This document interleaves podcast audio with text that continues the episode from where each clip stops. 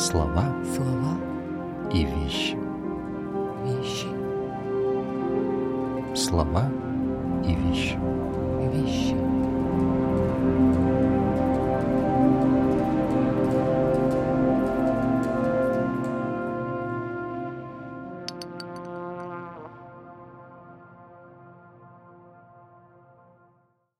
Здравствуйте.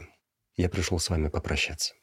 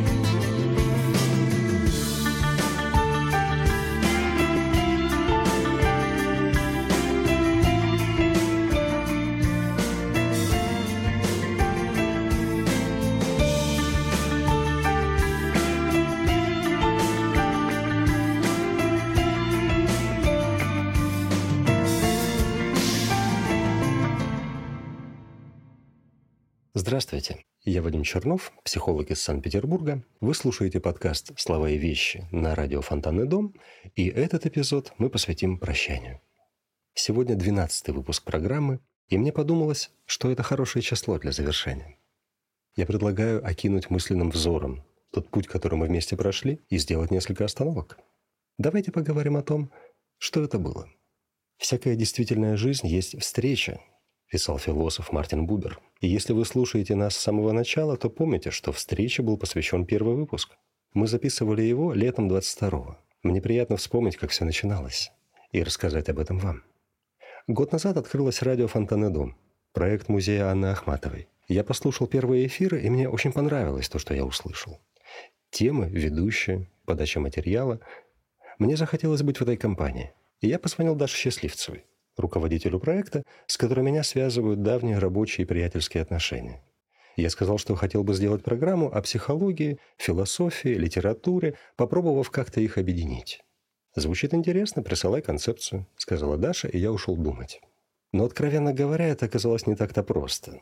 Путь от идеи до воплощения занял несколько недель. У меня было несколько целей. Рассказать слушателю о том виде психологии, которой я занимаюсь, а именно об экзистенциальной психотерапии дать возможность посмотреть на те сложности, с которыми ко мне обращаются люди через призму самопомощи, и показать, как чтение книг способно расширить и углубить наш взгляд на самих себя.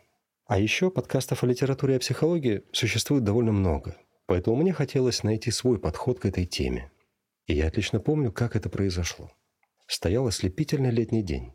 Я ехал на электричке в Сестрорецкий курорт. С собой у меня была книга Рильке – которую я купил в букинисте на финляндском вокзале. Я читал письма Рильке, где он описывал свои впечатления от поездки в Россию. И в этот момент во мне что-то произошло. Как будто переключилось в другой режим. И все связалось. Я вспомнил начало повести «Охранная грамота» Бориса Пастернака, где он рассказывает, как встретил Рильке и Лу Андрес Саламе на Курском вокзале, когда они ехали в Ясную Поляну, к Льву Толстому. Вспомнил, что отец Пастернака иллюстрировал романы Толстого – Вспомнил, что Лу Саламе была знакома с двумя важнейшими для меня авторами – Фридрихом Ницше и Мартином Бубером. Ницше при этом читал Лермонтова, а Бубер встречался с Карлом Роджерсом, психологом, который во многом сформировал мои взгляды на профессию. Все эти люди, совпав однажды в каких-то точках времени и пространства, взаимно повлияли друг на друга и на меня тоже. Вечером, вернувшись с залива, я сел и набросал план первой программы. Мы встретились с Настей Озерской, главным редактором радио «Фонтанный дом», и договорились о том, что будем делать цикл программ. В каждой встрече уже заложена перспектива расставания, ведь ничто не длится вечно. Однако также верно и то, что расставание обещает встречу впереди, как писал об этом Сергей Есенин, еще один герой нашего подкаста. А строки, с которых я начал сегодня «Здравствуйте, я пришел с вами попрощаться» – это название сборника поэта Дмитрия Воденникова – в нем есть стихотворение, которое меня трогает. Вот послушайте. Ну вот и умер еще один человек, любивший меня. И вроде бы сердце в крови, но выйдешь из дома за хлебом, а там длинноногие дети. И что им за дело до нашей счастливой любви? И вдруг догадаешься ты, что жизнь вообще не про это. Не про то, что кто-то умер, а кто-то нет. Не про то, что кто-то жив, а кто-то скудеет. А про то, что всех заливает небесный свет. Никого особенно не жалеет. Ибо вся наша жизнь — это только погоня за счастьем. Но счастья так много, что нам его не унести. Выйдешь за хлебом, а жизнь пронеслась. Это лето, Настя. Сердце мое разрывается на куски. Мужчины уходят, и женщины, почему-то. А ты стоишь в коридоре и говоришь опять. В нежную зелень летнего раннего утра хорошо начинать жить, хорошо начинать умирать. Мать уходит, отец стареет, курит в дверях сигарету, дети уходят, уходят на цыпках стихи. А ты говоришь, стоя в дверях, это лето, лето, сердце мое разрывается на куски.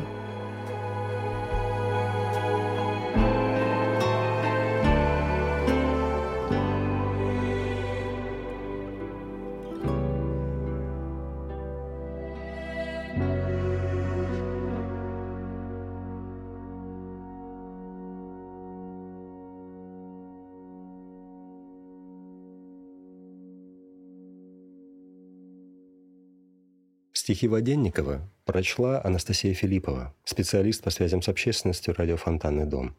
Вы часто слышали ее голос в подкасте? Когда я подбирал тексты для программ, то Настя предлагала озвучить наиболее лиричные фрагменты из Эмили Диккенсон, Франсуа Вийона или Джеймса Джойса. Мне кажется, ее голос для этого прекрасно подходит. Впрочем, далеко не только для этого. Анастасия Филиппова ведет программу «Шумерийская кофейня», и услышать ее вы можете и там. У прощания есть своя метафизика – мы ведь никогда не знаем, увидимся ли вновь.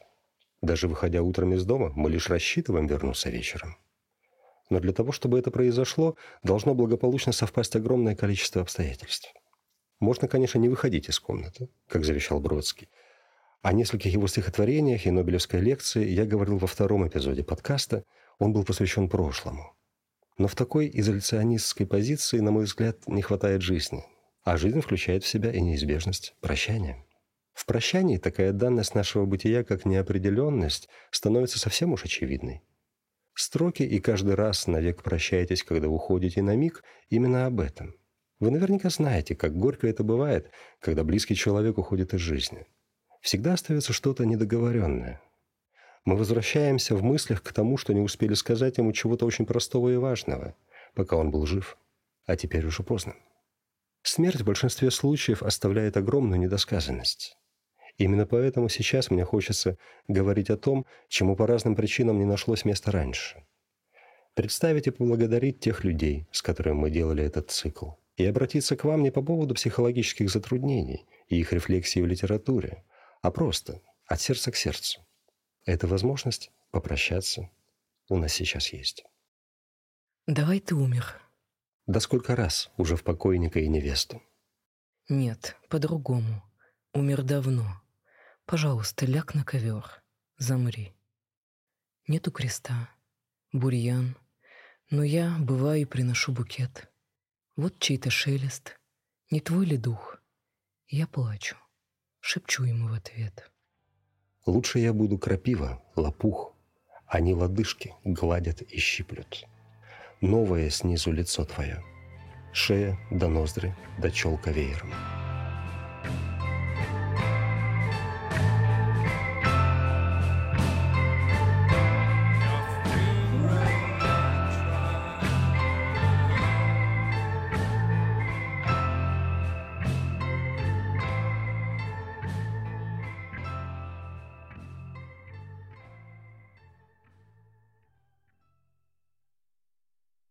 Это стихотворение «Ковер» Григория Дашевского.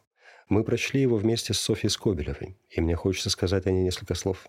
Во-первых, Соня – первый слушатель программы «Слова и вещи», потому что она ее записывает. Но для меня ее участие в проекте не ограничивается работой звукорежиссера. Соня потрясающий, тонко чувствующий поэт и музыкант. Это она придумала и сыграла хорошо известную вам чарующую заставку подкаста. Музыка Сони звучит во многих эпизодах.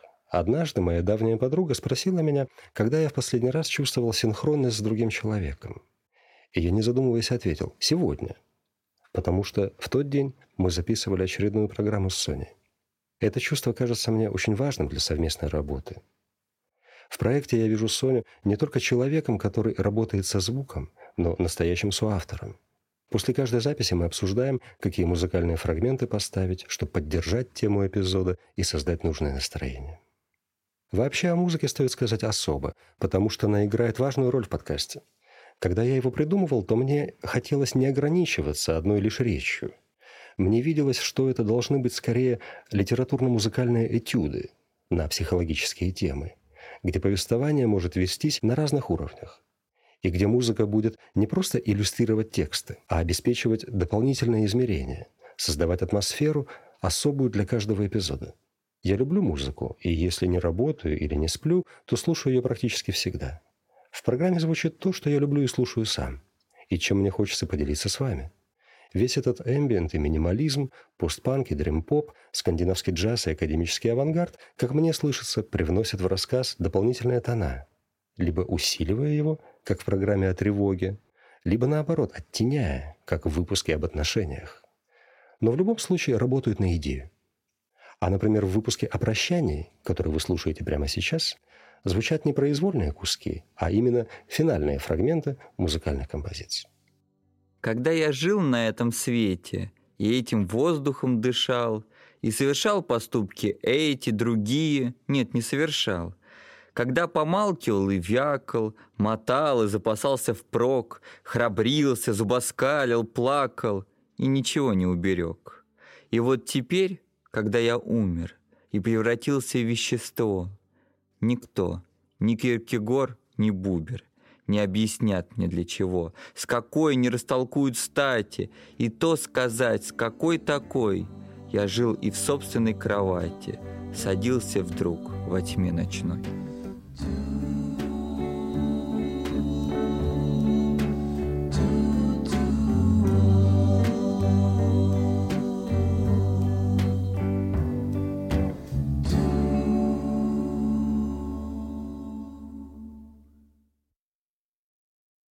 Это стихотворение поэта и писателя Сергея Гондлевского прочел Аркадий Визовиков.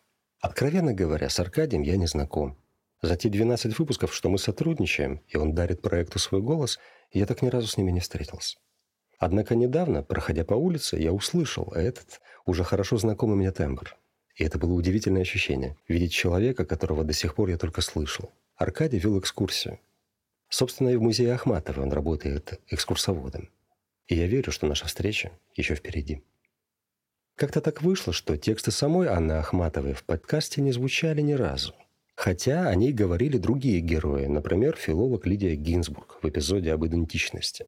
Вообще же, я подсчитал, за 12 выпусков мы с вами упомянули, процитировали или по возможности подробно рассмотрели более чем сотню различных текстов в диапазоне от античности до наших дней, в том числе Киркегора и Бубера. Какие-то из произведений, например, Достоевского, Розанова, Селлинджера или Хармса, я хорошо знаю и давно люблю. Поэтому, когда придумывал очередную тему, мне оставалось лишь подобрать нужные фрагменты.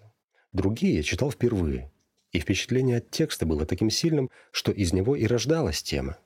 Так, например, когда я прочел «Пятую печать» Ференса Шанты, мне стало ясно, что эта книга и ее персонажи, Дюдю и Томацеус Токатити, станут основой сюжета для программы о выборе. Или Гайту Газданов. Я очень мало знаю его творчества, и мне захотелось восполнить этот пробел. Первый же роман, который я взял, «Призрак Александра Вольфа», настолько меня захватил, что тема двойника не отпускала меня несколько недель. И так получилась программа о тени.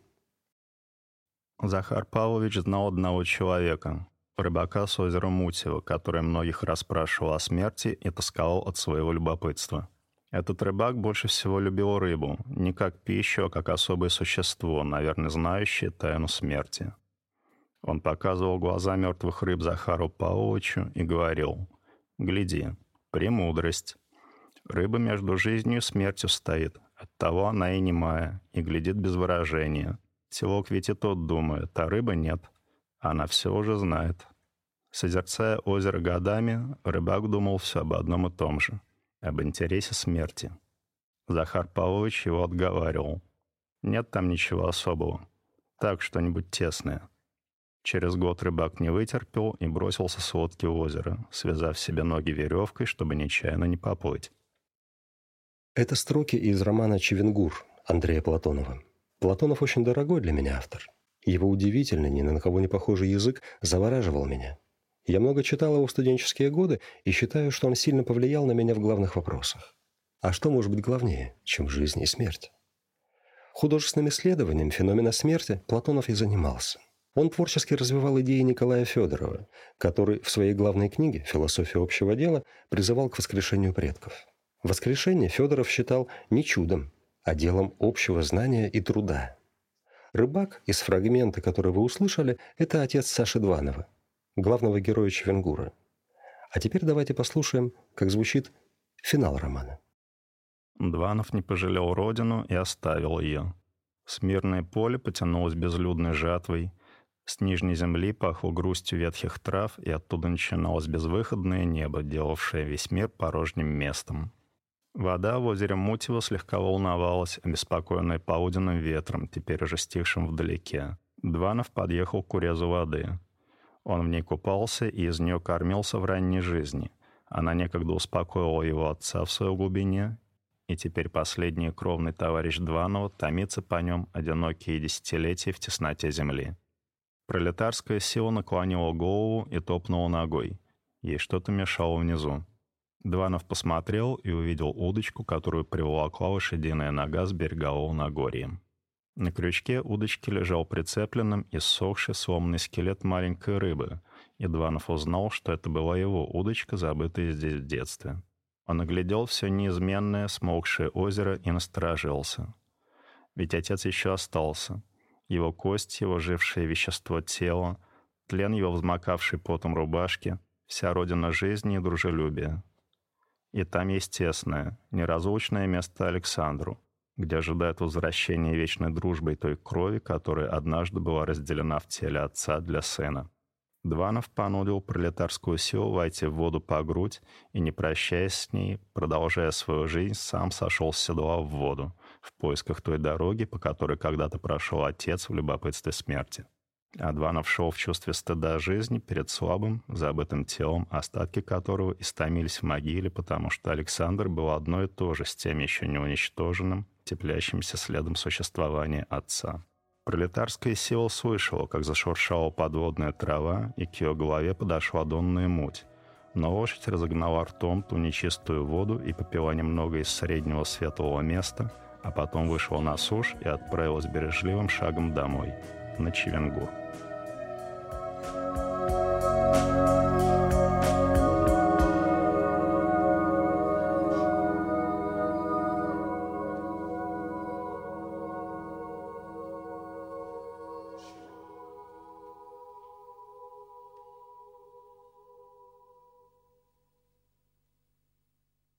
Фрагмент из Платонова озвучил Макс Хаген, экс-редактор радио «Фонтанный дом» и мой близкий друг. О Максе я могу рассказывать долго. Это эрудит, меломан, половина моего любимого петербургского дуэта «Neon Lights» и музыкальный журналист, текстами которого я зачитывался задолго до того, как мы познакомились. Помню забавный случай. Мы сидели с Максом в каком-то баре, и я рассказывал, как следил за рецензиями парня, который писал под псевдонимом Суэйтхед в журнале «Фуз» и что купил немало дисков по его наводке. Макс хитро прищурился, посмотрел на меня и произнес «Так это же я их писал». Мы работали вместе с Хагеном в самых разных издательских проектах, когда я был редактором журналов «Собака», «Тайм-аут», «Мамин папин». Я заказывал ему писать тексты. А теперь, когда стал психологом, прошу его читать их, на что он любезно соглашается. Это его приятный баритон озвучивает тексты Кавки, Борхеса, Ивлена Во, Владимира Сорокина и многих других авторов, о которых шла речь в подкасте. Вы еще услышите его в этом выпуске. А сейчас прогулка верхом. Щипцы для орехов сказали соседям, блестящим и тонким щипцам для конфет. Когда ж, наконец, мы кататься поедем, покинув наш тесный и душный буфет? Как тяжко томиться весною в темнице, без воздуха, света, в молчании глухом. Когда кавалеры и дамы в столице одно только знают, что скачут верхом. И мы бы могли горцевать по дороге, хоть нам не случалось еще до сих пор. У нас так отлично устроены ноги, что можем мы ездить без седел и шпор. Пора нам, вздохнули щипцы для орехов, бежать из неволи на солнечный свет. Мы всех удивим, через город проехав. Еще бы, сказали щипцы для конфет. И вот, нарушая в буфете порядок, сквозь щелку пролезли щипцы-беглецы. И двух верховых, самых быстрых лошадок, они через двор провели под узцы. Шарахнулась кошка к стене с перепугу, цепная собака метнулась за ней, и мыши в подполье сказали друг другу, «Они из конюшни уводят коней». На полках стаканы зазвякали звонко, откликнулись грозным брецанием ножи. От страха на голову стала солонка. Тарелки внизу зазвенели. «Держи!» В дверях сковородка столкнулась с лоханью, и чайник со свистом понесся во след. За чашкой и блюдцем смотреть состязание щипцов для орехов, щипцов для конфет. И вот по дороге, спокойно и смело, со щелканьем четким промчались верхом. Щипцы для орехов на лошади белой, щипцы для конфет на коне вороном. Промчались по улице в облаке пыли, потом через площадь, потом через сад. И только одно по пути говорили «Прощайте, мы вряд ли вернемся назад». И долго еще отдаленное эхо до нас доносило последний привет – веселых и звонких щипцов для орехов, блестящих и тонких щипцов для конфет.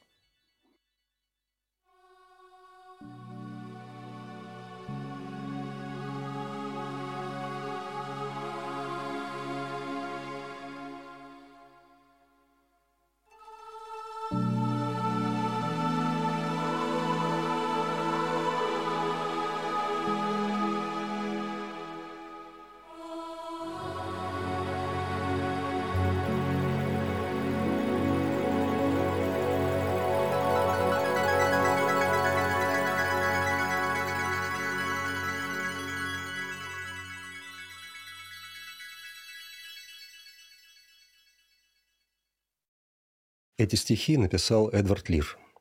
Прочла их Даша Счастливцева, о которой я уже немного рассказывал. Именно с нашего разговора с ней год назад начался проект, который вы сейчас слушаете, и который в его нынешней форме подходит к концу. К прощанию ведь можно отнестись и так, как об этом пишет Лир, играюще. Впрочем, за этой изящной легкостью все равно сквозит печаль. Во всяком случае, мне, когда я читаю об этом залихватском побеге щипцов из буфета, все равно становится грустно. Эта традиция, наследующая поэтике английского нонсенса и абсурда, продолжается и в русской поэзии наших дней. Отголоски прогулки верхом я слышу у поэта и музыканта Алексея Поперного. Мы вышли из дома, светила луна, на кладбище пел соловей, из нашего дома дорога видна, и вот мы уходим по ней. Далекие страны стучат в барабаны, поют и на звезды глядят. Прощайте, прощайте, кукуйте и кайте, уж мы не вернемся назад. Или у Дмитрия Озерского, замечательного поэта и автора большинства песен группы «Аукцион». Мы уходим прямо вдаль, далеко и прямо вдаль, навсегда и прямо вдаль. Не вернемся никогда, право слово «никогда», ни за что и никогда. Вы же будете скучать, горько плакать и скучать, обязательно скучать. Мы же скажем «ха-ха-ха», не вернемся никогда, ни за что и никогда. Эти строки можно прочесть как забавную считалку. Но если иначе настроить фокус, о чем мы с вами часто говорили, то из этого торжественно-дурашливого ритма складываются одни из самых ошеломляющих в русской поэзии стихи о смерти. Убаюканный книгой памяти, в темноте задремал, прислонясь ухом к подъемнику – и прозевал начало музыкальной передачи. Из фильма «Москва Кассиопея» с радостным придыханием произнесла дикторша, микшируя слова с колокольно-скрипичными волнами оркестрового вступления.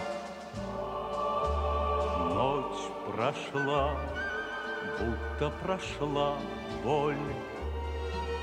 Спит земля, пусть отдохнет, пусть земли, как и у нас с тобой, там впереди, долгий как жизнь, путь. непроглядной бездне потолка вдруг зажегся вселенский планетарий. Звездный покров космической вечности, магическая запрокинутая круговерть крошечных светил, словно далекое отражение спящих городов, наблюдаемое из далекого окна поезда, что несется мимо безымянных лунных полустанков, таинственных нечеловеческих жилищ, манящих оранжевыми осколками электричества, мимо фиолетового неба с мигающей алой бусиной ночного самолета, чугунных перил над антрацитовыми реками, мимо запаха прогретого солнцем промышленного железа, черных султанов тополей с павлиними сполохами семафоров. Я возьму щебет земных птиц, Я возьму добрых ручьев плеск, Я возьму свет грозовых зорниц, Шепот ветров, зимний пустой лес. С болезненной всхлипывающей лаской прислушивался я к простому разговорному напеву, лишенному всякой фальши и манерности. Слова о расставании и дальней дороге трогали до глубины души. Голос, как заботливый наставник, расторопно набивал мой вещевой мешок всем необходимым, что может понадобиться в походе, из которого не суждено возвратиться. Я возьму память земных верст, плыть в спелом густом льне, Там вдали, там возле синих звезд Солнце земли будет светить мне. Я возьму этот большой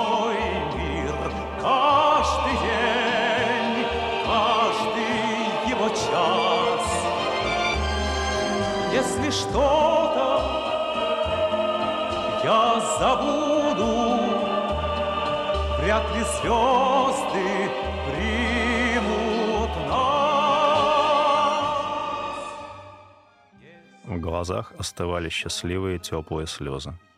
Что-то родное, сотканное из тополиного пуха и июнских лучей, коснулось щеки, наполнило постную слюну грушевым ароматом дюшеса, вязким дурманом гематогена, повернулось юным лицом и взмахнуло на прощание рукой.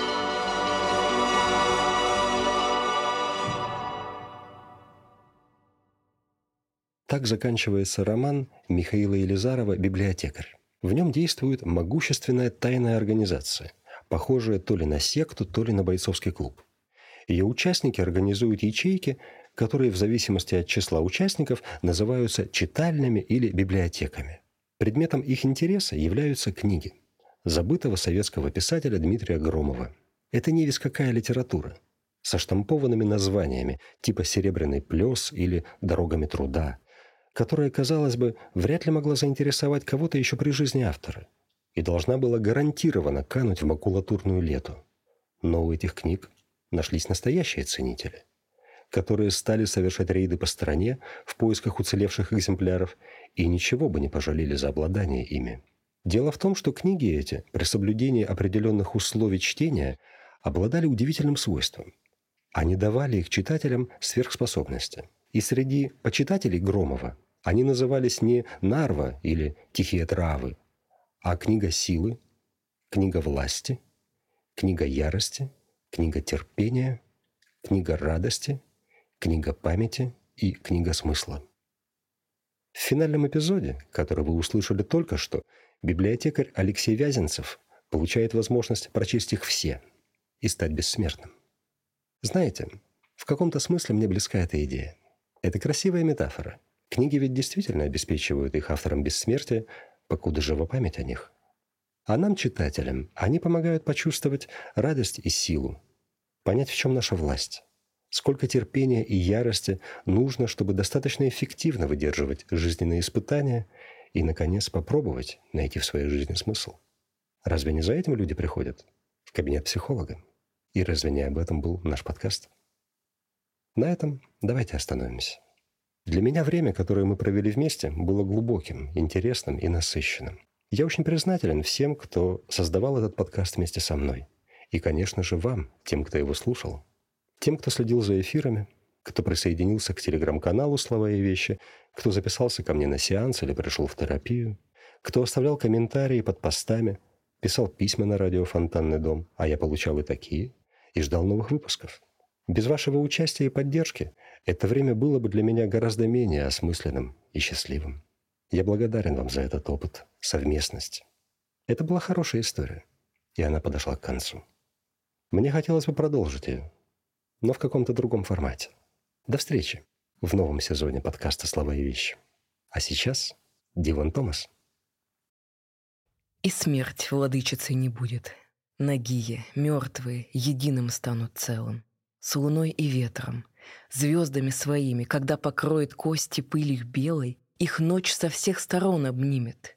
К безумцам разум возвратится вновь, ушедшие на дно поднимутся над морем. Умрут любовники, но не умрет любовь, и смерть владычицей не будет. И смерть владычицей не будет, и не затонут брошенные волны под взветренной бурливой водой, на дыбу вздернутые, так что жилы трещат с натуги, все же будут живы. Пусть вера надвое в ладонях рвется, и рог единорога в них вопьется, пронзая плоть, но все же они не сгинут, и смерть владычицей не будет. И смерть владычицей не будет. Пусть даже чайки больше не кричат, и волны не взбираются на берег, и там, где жил цветок, подняв головку, навстречу ливню больше нет цветка. Пускай безумный и мертвее мертвых, но головами пробивая травы, они восстанут и пробьются к солнцу, и смерть владычицы не будет.